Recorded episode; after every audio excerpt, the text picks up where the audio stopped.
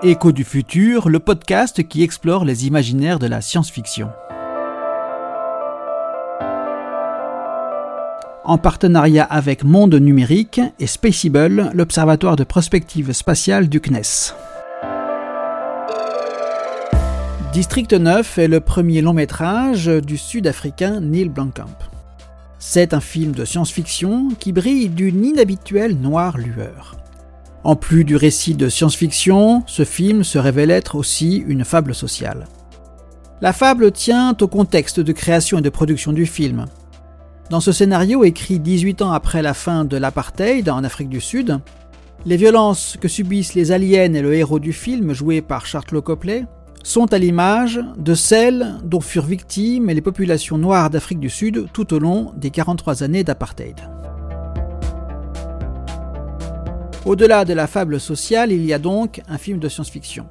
Mais à la différence de nombreux films de ce genre, là, les aliens ne sont pas essentialisés. Ils ne sont pas surpuissants ou particulièrement sages. Ils se trouvent échoués sur la Terre, enfermés à l'extérieur de leur vaisseau spatial. Ces extraterrestres ne sont ni particulièrement méchants ni béatement gentils. Ils vivent à côté des humains. Enfin, pour être plus précis, ils survivent dans un bidonville, le district 9. Et ils se voient obligés de subir le sort des migrants à qui la liberté de destin est retirée au nom d'intérêts supérieurs. C'est peut-être là un autre aspect de la fable sociale qu'est District 9. Concernant l'aspect science-fiction du film, le spectateur est mis face à un constat qui ne se discute pas. Depuis 20 ans, un vaisseau spatial extraterrestre de plusieurs centaines de mètres de diamètre se maintient inexplicablement au-dessus de la ville de Johannesburg. Autre constat, les occupants du vaisseau à l'aspect insectoïde respirent le même air que les humains, tout comme ils s'alimentent, semble-t-il, des mêmes molécules, bien que les recettes extraterrestres paraissent étranges aux humains. Mais c'est bien connu, les goûts et les couleurs, ça ne se discute pas.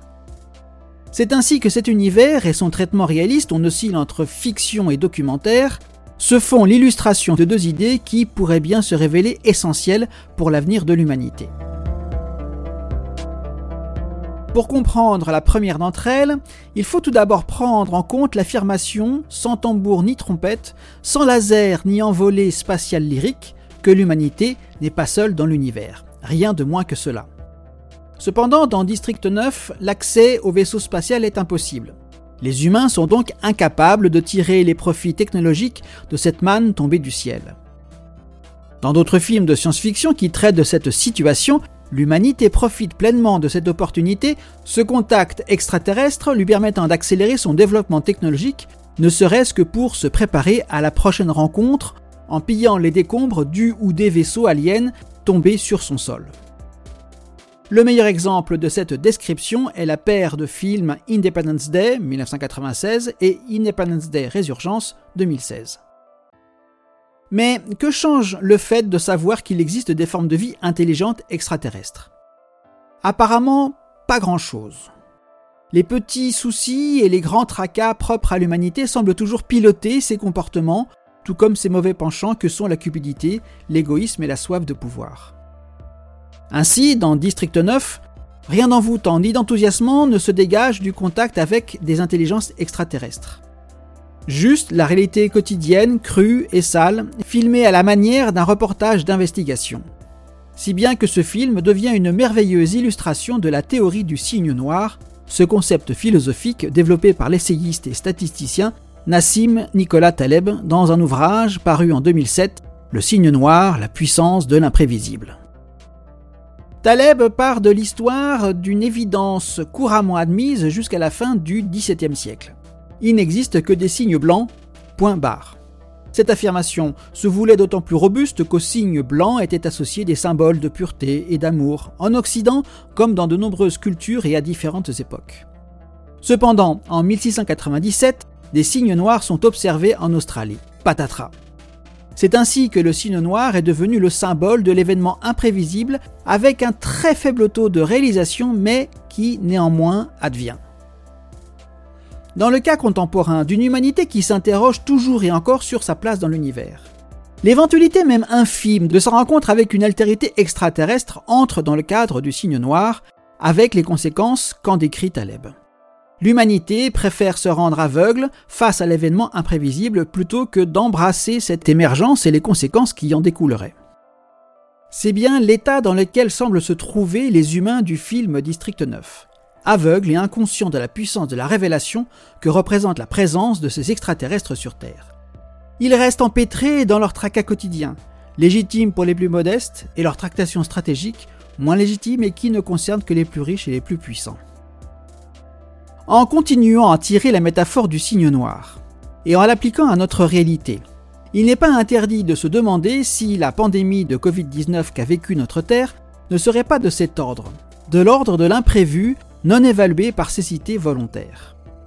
Pour certains, l'émergence inattendue d'un agent pathogène et sa diffusion à l'échelle de la planète étaient imprévisibles et inquantifiables par les outils statistiques, tant le taux de réalisation de cette émergence était faible si faible qu'elle ne devait pas être prise en compte. Quand d'autres pointaient plutôt une incapacité quasi pathologique de l'humanité à se saisir des signes avant-coureurs de la catastrophe qui pourtant s'étalait sous ses yeux. La relecture à froid de ces derniers événements ne veut pas pour autant dire que les extraterrestres vont frapper demain à notre porte.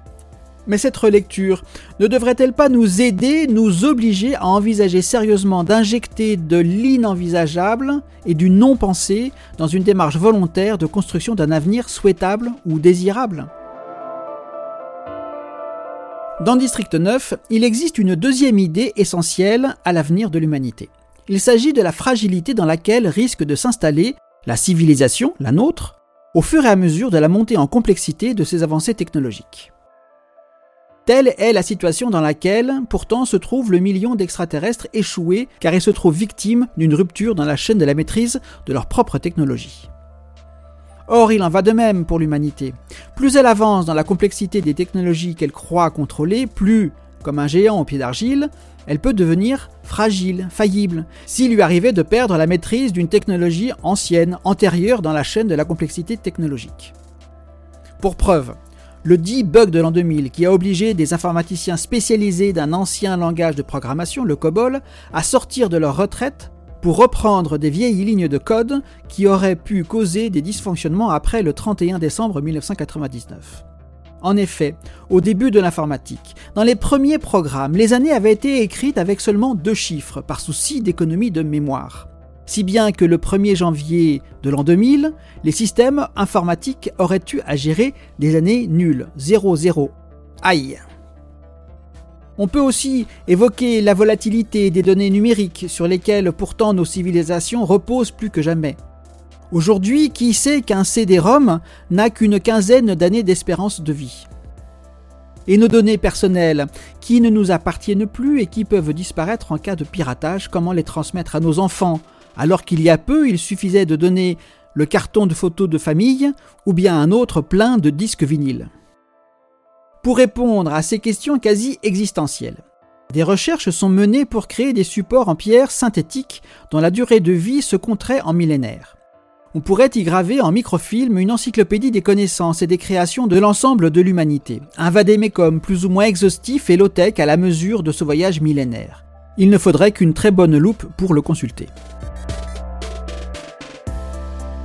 Mais alors, pour se préparer à l'éventuelle émergence d'un signe noir, une quelconque rupture technologique ou un effondrement plus ou moins bien anticipé, ne faudrait-il pas aussi disséminer ces encyclopédies dans différents lieux sur Terre? On pourrait même en déposer ailleurs, dans le système solaire, sur la Lune ou sur Mars. Tout cela étant fait pour assurer à l'humanité de demain, au-delà des temps historiques, un accès pérenne et durable à l'accumulation des connaissances que furent les 40 ou 50 derniers siècles. Longtemps, une forme de sagesse a pu être résumée dans l'adage hic et nunc, ici et maintenant. Il s'agissait d'appeler l'être humain à prendre conscience de l'importance de l'instant vécu, de l'acte posé. Malheureusement, après deux siècles de révolution industrielle, il faut désormais s'attacher à une prise de conscience hic et per tempore, ici et pour les temps qui viennent. Il faut comprendre cet adage dans le sens que la Terre, hic, est l'unique vaisseau spatial dont l'humanité dispose pour son voyage dans l'espace et dans le temps, un temps qui lui appartient aux générations à venir, per tempore. Alors, sommes-nous prêts à un réel changement de modèle de pensée? Et surtout, sommes-nous prêts à nous saisir des signes noirs? L'humanité n'a plus vraiment le temps de jouer à l'autruche, non Et rendez-vous avant la fin de l'Anthropocène pour un nouveau podcast d'écho du futur. Une production de futurhebdo.fr et du comptoir prospectiviste.